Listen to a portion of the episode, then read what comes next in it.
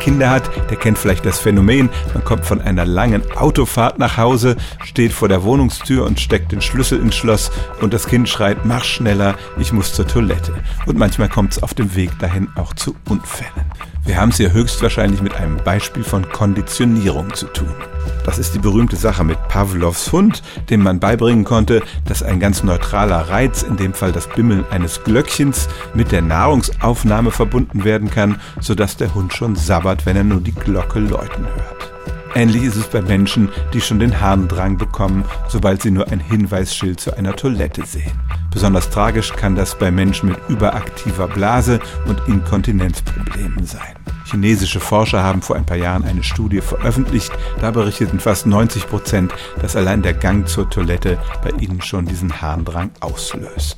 Wenn das wirklich so eine Konditionierung ist, dann könnte man eventuell die Erkenntnisse der Psychologie nutzen, um diese Koppelung wieder auszulöschen, indem man sich zum Beispiel abgewöhnt, immer wenn man nach Hause kommt, gleich zur Toilette zu rennen.